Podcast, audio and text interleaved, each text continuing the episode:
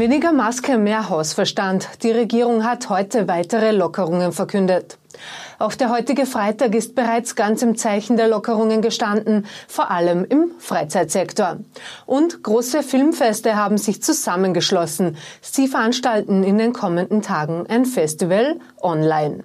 Herzlich willkommen bei OEN Kompakt. Mein Name ist Jasmin Baumgartinger. Vor Beginn des Pfingstwochenendes hat die Bundesregierung heute weitere Lockerungen bekannt gegeben. Mit 15. Juni wird die Maskenpflicht in Österreich größtenteils fallen. Natürlich äh, bringen die Masken nach wie vor genauso viel, aber was sich ja jeder ausrechnen kann, ist, je kleiner die Zahl der Infizierten ist, äh, je kleiner die Dunkelziffer ist, desto äh, kleiner ist die Chance, mit jemandem in Kontakt zu kommen, der wirklich krank ist und der einen anstecken kann sagt Bundeskanzler Sebastian Kurz. Der Mund-Nasenschutz soll dann nur noch in öffentlichen Verkehrsmitteln, im Gesundheitsbereich inklusive der Apotheken sowie bei Dienstleistungen, bei denen man keinen Mindestabstand einhalten könne, etwa beim Friseur, getragen werden.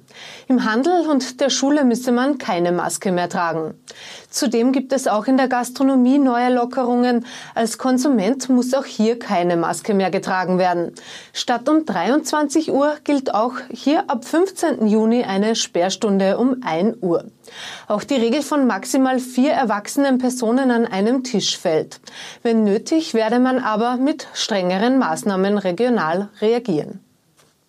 Kommen soll ab 15. Juni auch ein Ende der Einreisequarantäne aus Ländern mit Vereinbarung. Mit drei Nachbarländern seien bereits Lösungen fixiert worden. Wir haben bereits Regelungen akkordiert äh, mit äh, Deutschland, der Schweiz und Liechtenstein, nämlich dass ab 15. Juni die Grenzen vollständig wieder aufgehen sollen. Äh, wir sind mit unseren allen anderen Nachbarn in sehr guten Gesprächen. Am schwierigsten sei die Lage noch bei Italien, doch auch hier soll es bis Mittwoch eine Lösung geben. Pünktlich zum Pfingsturlaub haben am Freitag Hotels und Pensionen wieder aufgesperrt. Und auch hier gelten die Regeln in den allgemeinen Bereichen wie der Rezeption Maske tragen, Abstand halten. In den Schutzhütten und Schlaflagern muss der Abstand zwischen den Matratzen mindestens eineinhalb Meter betragen. Auch Seilbahnen fahren wieder. Aufgesperrt haben auch wieder die Sportstudios und andere Freizeiteinrichtungen wie in Linz die Grottenbahn, einige Kinos sowie Freibäder und Thermen. Die Mitarbeiter im Tourismus sollen ab jetzt auch regelmäßig auf Covid-19 getestet werden. Den Anfang haben am Freitag fünf Pilotregionen gemacht. Wörthersee, Wilder Kaiser, Montafon, Spielberg und die Wachau. Zuerst ist das Personal an der Reihe, das Kontakt mit Gästen hat. Rezeptionisten oder Kellner zum Beispiel. Im Hochsommer sollen dann 65.000 Beschäftigte wöchentlich getestet werden. Eine Million Menschen arbeiten in Österreich in sogenannten systemrelevanten Berufen. Das zeigt eine Studie im Auftrag der Arbeiterkammer. Dazu zählen etwa Reinigungskräfte, Lebensmittelverkäufer, Sicherheits- und Pflegekräfte. Zwei Drittel davon sind Frauen. Für sie war die Corona-Krise besonders anstrengend.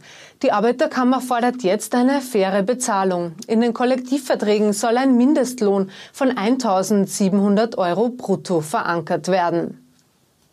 Im Nationalrat ist am Freitag das Budget für das heurige Jahr beschlossen worden. Mit den Stimmen der Regierungsparteien ÖVP und Grüne.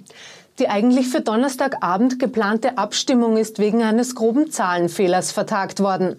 Im Antrag ist darauf vergessen worden, dass es sich bei den angeführten Beträgen um Millionen Euro handelt.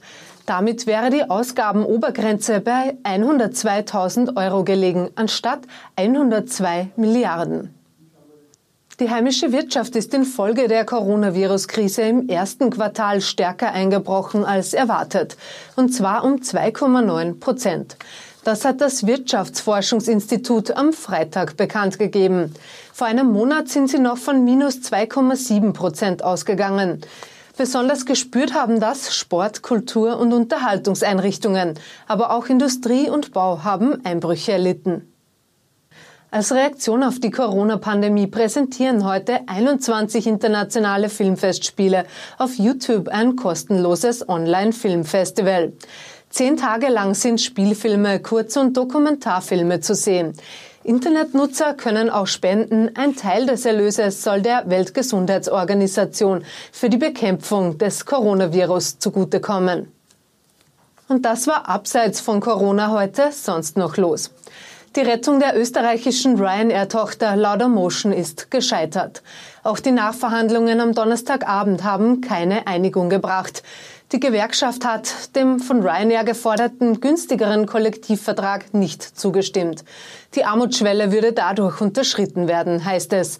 Mit dem Scheitern könnte Ryanair die Lauda-Basis in Wien heute noch auflassen und stattdessen selbst ab Wien fliegen.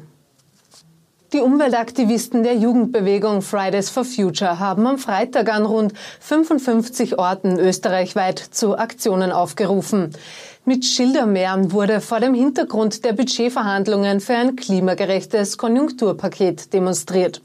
Mit dem bisher vorgestellten Klimabudget von 160 Millionen könnten die Ziele nicht erreicht werden, lautet die Kritik. Der Vertrag von Österreichs Fußballteamchef Franco Foda ist bis zum Ende der WM-Qualifikation im November des kommenden Jahres verlängert worden. Sollte die Qualifikation für die Endrunde in Katar erfolgreich verlaufen, würde der Kontrakt automatisch bis zum Turnier im November und Dezember 2022 laufen. Das hat der ÖFB am Freitag nach einer Präsidiumssitzung bekannt gegeben. Soweit die wichtigsten Meldungen des Tages kompakt für Sie zusammengefasst. Wir sind am Dienstag wieder mit aktuellen Informationen für Sie da. Ich wünsche im Namen des gesamten Teams ein entspanntes, verlängertes Pfingstwochenende.